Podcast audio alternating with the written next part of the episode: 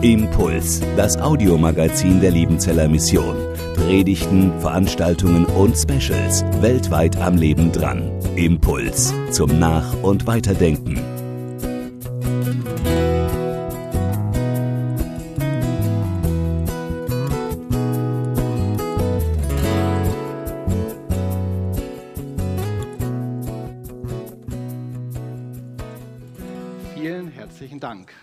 Dass ihr uns mit hineingenommen habt, Gott zu loben. Und da sind wir auch nah an unserem Thema dran, wenn es um Majestät geht, nämlich heute aus dem Vater unser, dein Reich komme. Ich drehe mich immer so ein bisschen auch dahin, so wie ähm, das nächste vielleicht. Dann lese ich mit euch mit immer gemeinsam. Das Vater unser wäre die nächste Folie dann. Drücke ich mal drauf. Und ihr seht, mit dem Dein Reich komme sind wir bei der zweiten Bitte des Vaterunsers. Letzten Sonntag ging es um geheiligt werde dein Name. Und noch einmal zur Wiederholung, diese drei ersten Bitten, sie richten uns ganz stark auf Gott selbst aus, auf den himmlischen Vater. Und Jesus, der das Gebet lehrt, findet es wichtig, dass wir diese Ausrichtung immer wieder trainieren, uns vor Augen halten, auf ihn zu schauen, den himmlischen Vater. Und dann kommen auch die anderen Dinge, die werden nicht vergessen. Unser tägliches Brot und so weiter. Dein Reich komme, ja, wiederum irgendwo eine indirekte Bitte, mehr so ein Wunsch, eine Sehnsucht, oh, Vater, dein Reich möge kommen. Dein Reich komme, es soll kommen. Ich sehne mich danach, ich strecke mich danach aus und ich möchte das immer mehr liebgewinnen und fixieren. Dein Reich. Und wenn man so ein bisschen grammatikalisch guckt, dann ist dieses Wort komme sogar ein Imperativ, äh, kein Befehl an Gott, das geht nicht, aber es verleiht doch nochmal einen besonderen Nachdruck, eine besondere Bedeutung. Dein Reich, komme, bitte komme, komme jetzt sofort vielleicht, auf jeden Fall. Und für die Experten, es ist auch ein Aorist, könnt ihr gleich wieder vergessen. Äh, das will uns ein bisschen lehren, das Reich Gottes, ja, es ist ein Reich, das kommt, wir werden sehen, auch schon gekommen ist, aber punktuell in einem Ereignis, nicht wie ein fließender Strom. Also dein Reich komme, greife als König ein, regiere als König in diese Situation meines Lebens und dieser Welt, handle auch geschichtlich und handle und wirke in meinem Herzen und in unseren Beziehungen. Dein Reich komme. Zu Reich könnte man auch Königreich sagen. Matthäus schreibt sogar manchmal, und da geht es um die gleiche Sache, vom Himmelreich. Also das Königreich Gottes soll kommen. Jesus soll König sein. Das möchte ich. Darum bitte ich den himmlischen Vater, dein Reich komme. Ich habe heute ein paar Bilder mal so mitgebracht. Genau, wenn man so die Welt in den Händen tragen könnte.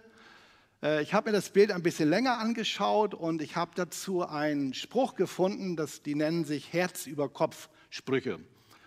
Und der erscheint hier, da schreibt jemand, letzte Nacht, kurz vorm Schlafengehen, nahm ich den Globus vom Regal auf meinem Schoß, das sehen wir jetzt nicht, strich sanft mit den Fingern über die Welt und fragte, wo tut es denn weh?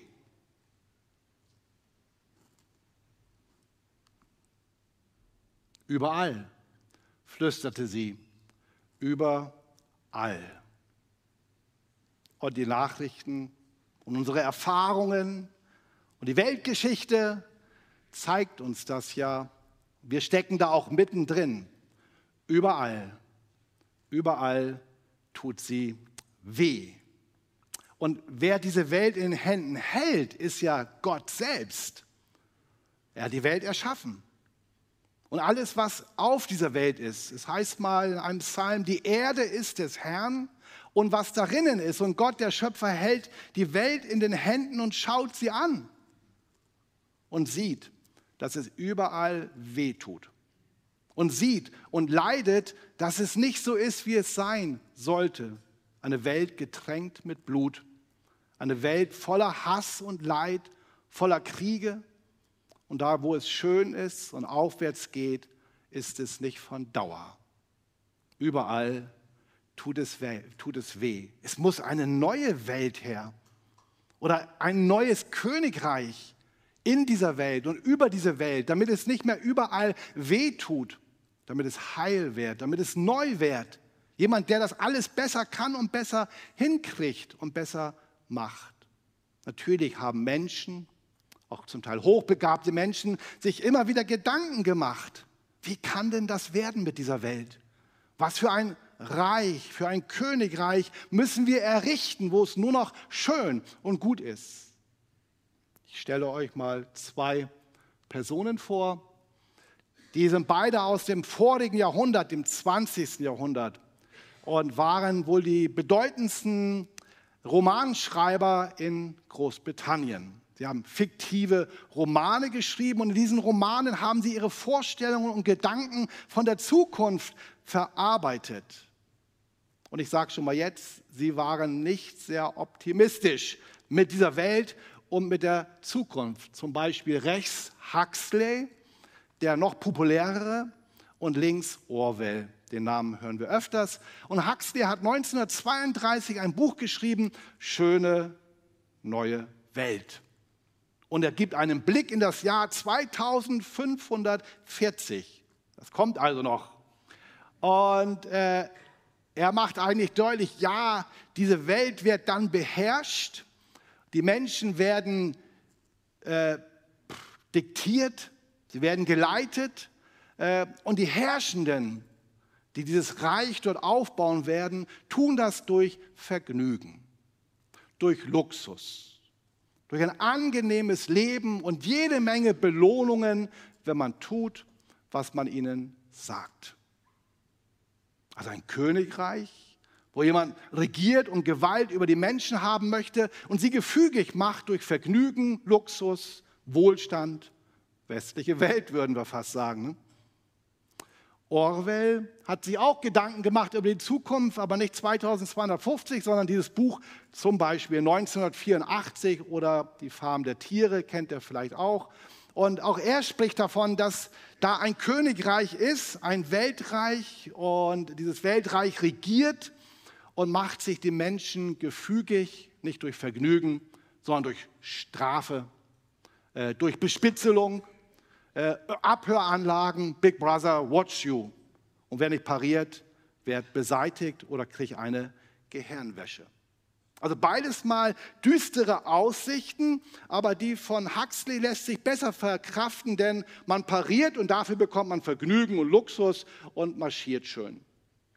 Von Orwell ganz anders, ein Unterdrückungsapparat, brutal mit Macht und Bespitzelung. Das wünschen wir uns alle nicht. Und wir rufen nochmal viel stärker aus dem Vater unser, dein Reich komme. Bitte. Ein Reich des Friedens und der Gerechtigkeit und der Liebe oder wie es mal im Psalm heißt, da werden sich Gerechtigkeit und Frieden küssen. Ein vollkommenes Reich. Dein Reich komme, Vater im Himmel. Ich habe noch eine dritte Person mitgebracht. Das ist der Karl Friedrich von Weizsäcker, der Bruder des ehemaligen Bundespräsidenten Richard von Weizsäcker. Er verstarb 2005 im Alter von 95 Jahren. Sein Bruder wurde auch 95. Und er hat sich viel mit dem Thema beschäftigt. Ja, wie kriegen wir das hin, eine schöne Welt? Dein Reich komme. Wie können wir das selber machen? Wo sind wir gefordert? Und diese Initiative war ja ganz stark und hält noch an. Gerechtigkeit, Frieden und Bewahrung der Schöpfung. Wenn das über diese Welt passiert und in allen Völkern und bei allen Menschen Gerechtigkeit, Frieden und Bewahrung der Schöpfung, dann haben wir eine gute neue Welt. Dann erfüllen wir selbst diese Bitte, dein Reich komme. Und ich war in Stuttgart in der Liederhalle und er hielt einen Vortrag, ist also schon ein bisschen her. Und er referierte darüber, voller Eifer. Und das werden wir schaffen, das kriegen wir hin. Und so am Ende meldet sich hinten rechts so eine etwas kleinere Frau und man konnte Fragen stellen und sagte, ja bitte. Und da sagte die Frau, ja, ähm, das sind tolle Pläne und tolle Träume so ein Königreich, wow. Aber scheitert das nicht immer wieder am Menschen, wenn wir in die Geschichte schauen? Sind nicht wir Menschen selber das größte Hindernis und der Schaden liegt eben tiefer als in Beseitigung irgendwelcher ungerechten Verhältnisse? Und er sagt, ja, das stimmt. Aber auch das werden wir schaffen, nämlich durch Bewusstseinsveränderung. Wir werden das Denken des Menschen verändern und somit auch sein Verhalten und somit sein Umfeld und eine neue Welt schaffen. Das ist bis heute nicht passiert, wie wir alle bestens feststellen können. Dein Reich komme. Schauen wir auch ein wenig in die Bibel. Ich musste an eine Begebenheit im Alten Testament denken. Das Bild wird euch das zeigen. Ihr kennt das vielleicht aus der Jungschar, aus dem Kindergottesdienst. Daniel, das Buch Daniel, Nebukadnezar, der Herrscher des babylonischen Reiches, eines Weltreiches mit der Tendenz, sich alles zu erobern und untertänig zu machen und sich an die Stelle Gottes zu setzen, äh, ohne Sättigung. Äh, Nebukadnezar träumte von einer Statue und war beunruhigt, was das bedeuten sollte. Es war eine große Statue und dann kam irgendwann ein Stein von oben ausgelöst, ohne Menschenhand und fing an zu rollen und zerstörte die Statue und der Stein erfüllte die ganze Welt so allmählich. Und Daniel konnte das im Auftrag Gottes auslegen. Und er sagte, diese Statue, äh, oh König, das sind die Weltreiche. Das ist dein Reich zum Beispiel, das babylonische Weltreich aber dann auch das persische Weltreich und das griechische Weltreich mit Alexander dem Großen und das römische Weltreich und vielleicht noch mit den Folgestaaten an den Fußzählen, wer weiß es. Das sind die Weltreiche, die Mächtigen dieser Welt, die diese Welt meinen, in den Händen halten zu können und regieren als mächtige Könige und Weltherrscher. Und dieser Stein, der ohne Zutun menschlicher Hände, also nicht von Menschen, genommen von Gott, dieser Stein, der von oben anfängt, klein zu rollen und dann diese Statue umhaut und irgendwann die ganze Welt erfüllt, das ist das Reich Gottes. Und Daniel sagt dazu, danach, aber in den Tagen der Herrschaft dieser Könige wird der Gott des Himmels ein Reich errichten, das für alle Ewigkeit Bestand hat. Kein anderes Volk wird je die Gewalt über dieses Reich an sich reißen können. Es wird alle jene Königreiche zerschmettern und vernichten, selbst aber für immer bestehen bleiben. Das ist dieses Dein Reich komme, dieses ewige, herrliche Reich, das nimmer verstört wird, zerstört wird und niemand anderes erobern kann. Die Frage, die Theologen unterschiedlich beantworten, ja, dieser Stein, der ins Rollen kommt, wann, wann ist der ins Rollen gekommen? Ist damit gemeint, wenn Jesus Christus wiederkommt und er sein Friedensreich aufrichtet und die antichristlichen, wiedergöttlichen Mächte, wie die Offenbarung es beschreibt, dann zerstört und richtet? Oder ist dieser Stein nicht schon lange am Rollen?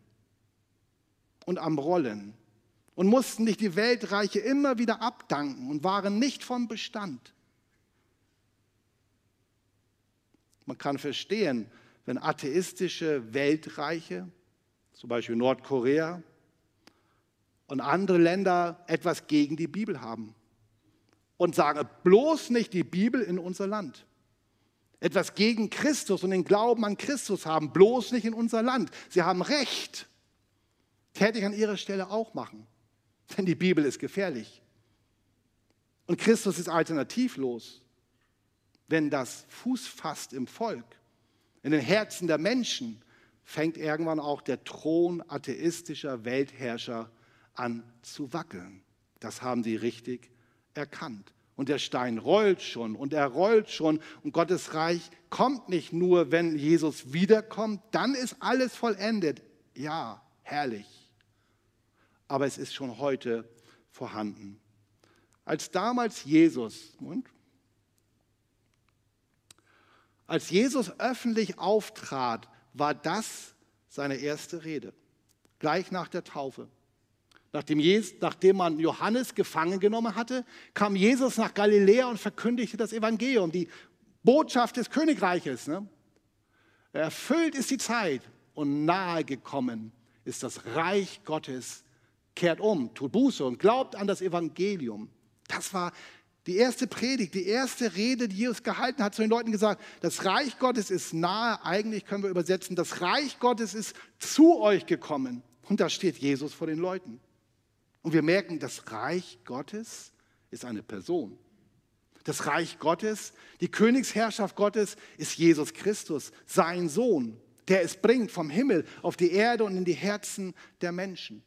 Und es ist hier schon gesagt, wie man in dieses Reich Gottes hineinkommen kann. Denn tut Buße, kehrt um und glaubt an das Evangelium.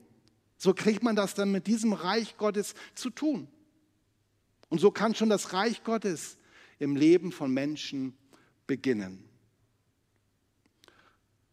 Mit Jesus damals ist Gottes Reich in diese Welt gekommen. Sicher auch im Alten Testament, aber das Thema würde zu weit führen. Aber mit Jesus ist es konkret und rettend und heilmachend in diese Welt gekommen. Aber was ist das für ein Reich?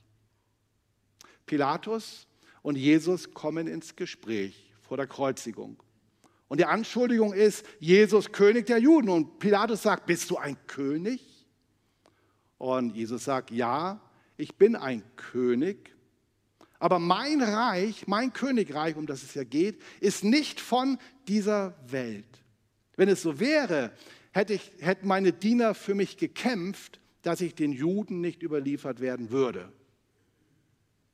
Und wo Jesus sagte, mein Reich ist nicht von dieser Welt, habe ich manchmal gedacht, okay, es ist irgendwo noch da oben. Und es ist noch nicht hier bei uns. Bis ich verstanden habe, mein Reich ist nicht von dieser Welt bedeutet, es ist nicht von der Art und Weise dieser Welt. Es ist ein anderes Reich. Es ist nicht von der Art und Weise dieser Welt. Später fragen mal die Schriftgelehrten und Pharisäer, wie ist denn das mit dem Reich Gottes? Und Jesus sagt, es ist nicht so, dass man es beobachten könnte. Da ist es, hier geschieht es. Ähm, es ist keine geografische Fläche, es sind nicht Gebäuden, es sind nicht irgendwelche Aufmärsche und so weiter. Es kommt so, man sieht es nicht, man kann es nicht beobachten. Es ist aber mitten unter euch. Oder wie Luther sagt, es ist in euch. Also ein Reich nicht von dieser Welt, ein Reich, das ganz anders ist. Es besteht nicht aus Essen und Trinken, schreibt Paulus in Römer 14, sondern es besteht in Freude, Gerechtigkeit und Frieden im Heiligen Geist. Vielleicht kann uns das helfen, wenn wir uns mal, sag mal, die Soldaten dieses Königreiches anschauen dann sehen wir den Unterschied. Klick nochmal drauf. So. Also einfach mal so eine Handzeichnung. War mein Schwiegersohn. So. ähm, ja, im Epheser Kapitel 6 wird von der Waffenrüstung Gottes gesprochen. Kennt ihr alle. Und dass man dem Reich der Finsternis widerstehen kann. Also so Reich der Finsternis. Äh, es ist dort vom Satan die Rede, böse Mächte. Und hier ein Christ ne, und gehört zum Reich Gottes. Und ja, es ist diese römische Waffenrüstung, aber eben nur als Metapher. Wenn wir da mal genau schauen, merken wir den, einen Wesensunterschied zu den Reichen dieser Welt. Nämlich das Schwert zum Beispiel ist Gottes Wort. Wir ahnen, Gottes Reich, dein Reich komme, kommt ganz anders und ist ganz anders. Der Gürtel ist die Wahrheit. Die Schuhe sind die Bereitschaft, das Evangelium, die gute Nachricht, das Reich Gottes zu verkündigen. Die Gerechtigkeit ist der Panzer hier. Das Schild oder der Schild ist der Glaube und der Helm ist das Heil. Also das sind die Soldaten des Reiches Gottes. Das sind wir, wenn wir zu Christus gehören und zu seinem Reich dann lässt uns das ein bisschen erahnen, wie anders es ist als die Reiche dieser Welt, von denen Jesus sagt, die Mächtigen dieser Welt, sie unterdrücken, sie beherrschen und sie setzen ihre Macht durch. Bei euch soll es so nicht, so nicht sein. Der Größte unter euch sei euer aller Diener. Und ich selber bin ja gekommen, um mir nicht dienen zu lassen, sondern zu dienen, um mein Leben zu geben zur Erlösung für viele, sagt Jesus über sich und über sein Reich und über seine Leute. Und das ist eben dann schon da in dieser Welt. Ich habe drei, an drei Körnern, und dann kommt noch ein Haus in der Zielgerade der Predigt, drei Körner, die das für mich noch so ein bisschen deutlich machen. Das erste, ein Weizenkorn. Seht ihr? Habe keins gefunden, aber es ist ein Weizenkorn, okay? also ein Weizenkorn. Und äh, es erinnert mich an das, was Jesus sagte vor seinem Sterben. Wenn das Weizenkorn nicht in die Erde fällt und stirbt, bleibt es allein. Wenn es aber stirbt, bringt es viel Frucht. Und das steht für mich für die Entstehung des Reiches Gottes. Äh, die Geburtsstunde des Reiches Gottes, wie Jesus es bringt, ist sein Sterben für uns am Kreuz und bringt viel Frucht. Das heißt, alle, die das glauben, die das in Anspruch nehmen, sind Frucht dieses Sterbens und dadurch gründet sich eine neue Dynastie. Dadurch gründet sich ein neues Volk von Menschen, die glauben, dass Christus am Kreuz die Sünde besiegt hat, die Macht der Sünde. Von Menschen, die glauben, am Kreuz hat Jesus den Teufel besiegt, der Schlange den Kopf zertreten. Für Menschen, die glauben, dass er durch seine Auferstehung den Tod besiegt hat. Das ist die Frucht dieses Weizenkornes und dadurch entsteht Reich Gottes. Und dadurch entsteht eine neue Dynastie, zu der du gehören darfst, wenn du dich einladen lässt, wenn du an Jesus Christus glaubst. Mein zweites Korn Okay. Ein, was ist es? Gerstenkorn. Nicht das aus dem Auge, sondern aus der Hosentasche. Auch nicht. Aber das erinnert mich an die Frage, wie kommt denn das Reich Gottes? Äh, das, was Christus getan hat und ist, wie kommt denn das in mein Leben? Und Jesus erzählt dieses Gleichnis vom vierfachen Ackerfeld. Kennt ihr alle?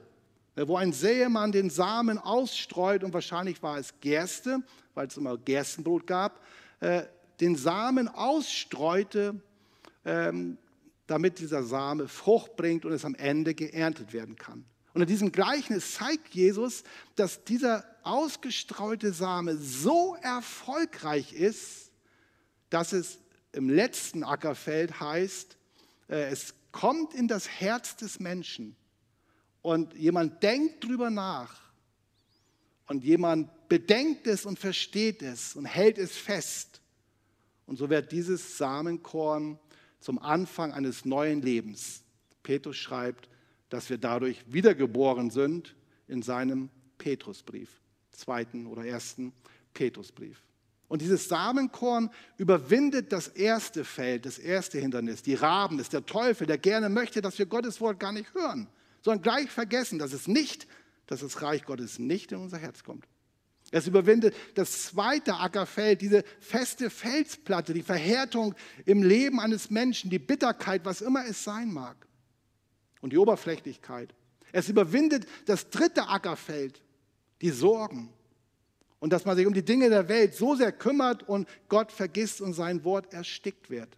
Es überwindet alle Hindernisse dieses Reich Gottes im Wort Gottes, bis es in dein und mein Herz kommt und Glaube entsteht als eine Gabe von oben, der wir zustimmen dürfen. Glaube an den Herrn Jesus, so wirst du und dein Haus gerettet werden. Und es gibt noch ein drittes Körnchen in der Tasche. Das ist das allerkleinste Körnchen, nämlich ein Senfkorn. Sieht man nicht mal, wenn es runterfällt. Also ein Senfkorn dieses Korn lehrt uns etwas über die Art und Weise nochmal des Reiches Gottes. Jesus sagt, wenn er über das Reich Gottes spricht, es ist das kleinste aller Körner, aber am Ende ist es so ein großer Baum, dass sogar die Vögel da drin nisten können. So ist es doch. Ne? Damals, als Jesus Abschied nahm, da standen da zwölf Männer und sie zweifelten noch. Das war der Beginn und der Anfang. Oder wenn man daran denkt, wie Jesus selber Halt machte beim Jakobsbrunnen. Und die Jünger gingen in den Ort und wollten was zu essen holen. Und er kam ins Gespräch mit dieser Frau.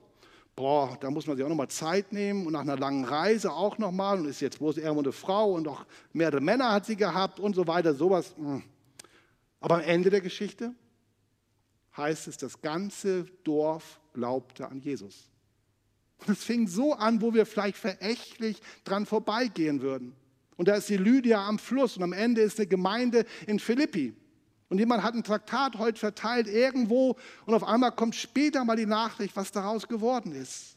Oder mein Bruder in Ecuador, da war ein alter Mann im Dorf, Salina oder Selina.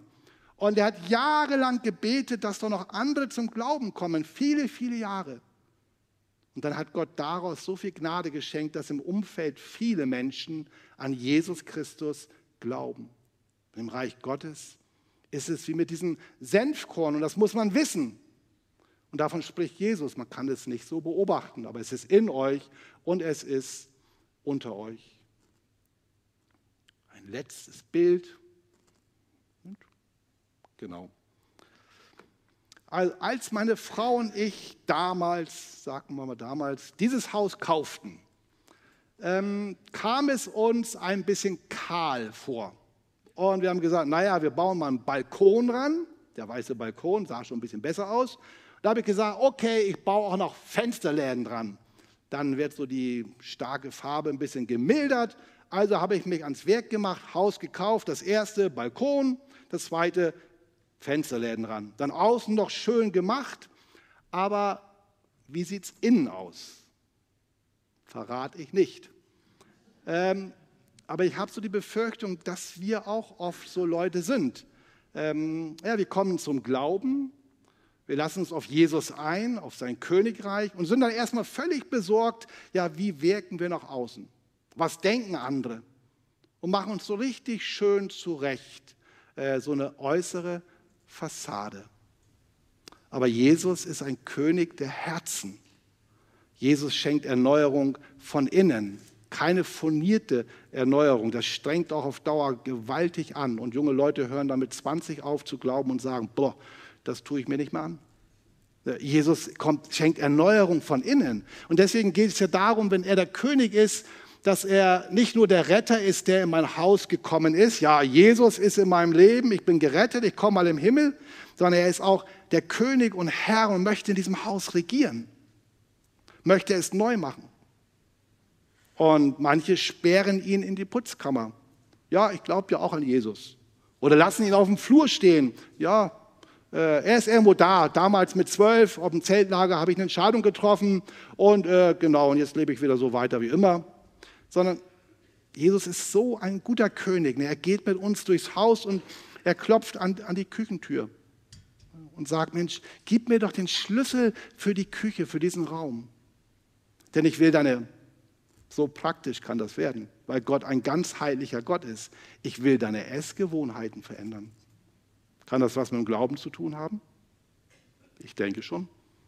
Er klopft an die Küchentür und sagt, ich möchte dafür sorgen, dass du gute Nahrung bekommst, auch in geistlicher Weise. Was ziehst du dir rein? Was prägt dich?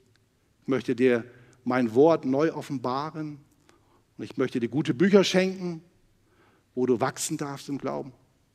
Und Jesus geht mit mir den Flur lang und er klopft am Schlafzimmer an und sagt, gib mir doch den Zimmer, den Schlüssel fürs Schlafzimmer. Ich möchte da hineinkommen, ich möchte eurer Ehe einen frischen Wind geben.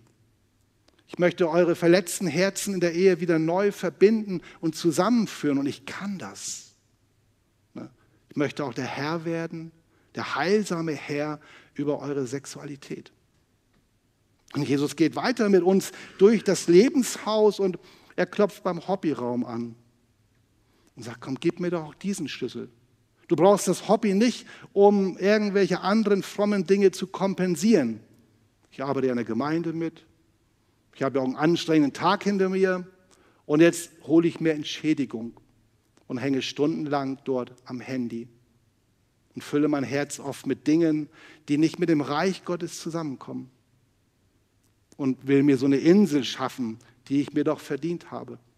Und Jesus sagt, auch Hobbyraum, gib mir den Schlüssel ich werde dich in diesem Raum segnen, wenn ich der Herr darüber werden darf bei dir. Und er geht weiter mit mir durchs Haus und er klopft an das Badezimmer und sagt, gib mir auch diesen Schlüssel. Ich möchte dein Herz neu reinigen. Ich möchte deine Gedanken heilen und reinigen. Ich möchte auch manchen Schmutz aus deinem Leben herausnehmen, denn die reinen Herzens sind, sie schauen Gott. Sie haben diesen Durchblick durch alles hindurch auf den ewigen, lebendigen Gott. Und dann merkt man auf einmal, dass im Haus, ja, die Zimmer sind offen für Jesus. Und es kehrt Licht ein. Und es kehrt etwas Heilsames ein. Dein Reich komme in mein Leben. Ein König der Herzen. Aber es steigt auf einmal ein komischer Geruch auf im Haus. Und man möchte eigentlich die Nase zuhalten und immer wenn Gäste kommen, muss vorher gelüftet werden, weil da sind noch Leichen im Keller. Und die fangen an zu riechen. Und ich dachte, vergessen. Und ich dachte, Zeit heilt Wunden. Und ich dachte, ach, nicht so schlimm. Irgendwo unten verpackt, vergraben. Und es steigt irgendwann, manchmal nach Jahren kommt der Geruch hoch, manchmal nach Jahrzehnten. Und Jesus sagt, du, sollen wir gemeinsam mal die dunkle Treppe miteinander runtergehen, Stufe für Stufe, wo du jahrelang nicht mehr hingegangen bist? Darf ich mit dir diesen Weg gehen und dort Heilung dir schenken und die Kraft zur Vergebung? Jesus, er ist der König, er ist der Herr. Er wird wiederkommen in Macht und Herrlichkeit. Dann ist sein Reich umfassend und ewig. Maranatha, Herr, komme bald. Aber Jesus ist auch heute schon König und Herr wie wir gehört haben. Und ich möchte dich einfach bitten, gib diesem König Raum in deinem Herzen. Lade ihn ganz neu ein. Und du wirst sehen, wie wunderbar das ist. Ich schließe mit einem spannenden Zitat. Ich denke jedes Mal, das kann doch nicht Napoleon gewesen sein, aber es gibt mehrere Quellen, die das bezeugen. Er sagte auf St. Helena in der Verbannung folgendes. Alexander Cäsar, Karl der Große und ich haben große Reiche gegründet. Aber worauf haben wir die Schöpfung unseres Genies gegründet? Auf die Gewalt. Jesus allein hat sein Reich auf die Liebe gegründet und heute noch würden Millionen von Menschen für ihn sterben. Welch mächtiger Abstand zwischen meinem tiefen Elend und dem ewigen Reich Christi, das da gepredigt, geliebt, gepriesen wird und sich über die ganze Welt oder Erde ausbreitet. Wir wollen einen Moment der Stille halten, dann bete ich und danach singen wir ein gemeinsames Lied.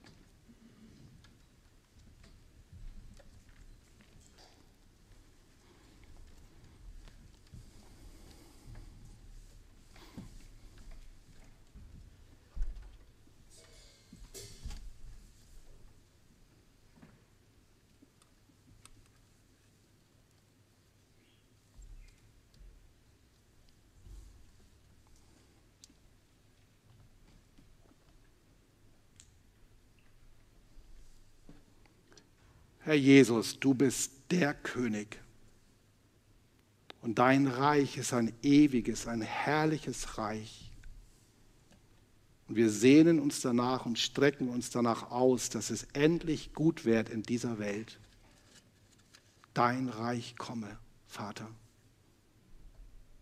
Aber auch heute schon, Herr, möchten vor dir, wir vor dir stehen bleiben und dir danken, dass du heilsam und als ein Gott, der in Aktion ist, in unser Leben hinein regierst.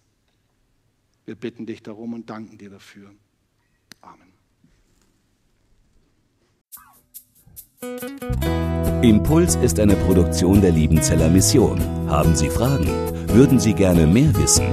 Ausführliche Informationen und Kontaktadressen finden Sie im Internet unter www.liebenzell.org. Die Liebenzeller Mission produziert ebenfalls das Fernsehmagazin Weltweit am Leben dran. Informationen zur Sendung und zum Empfang gibt es unter www.weltweit-magazin.de.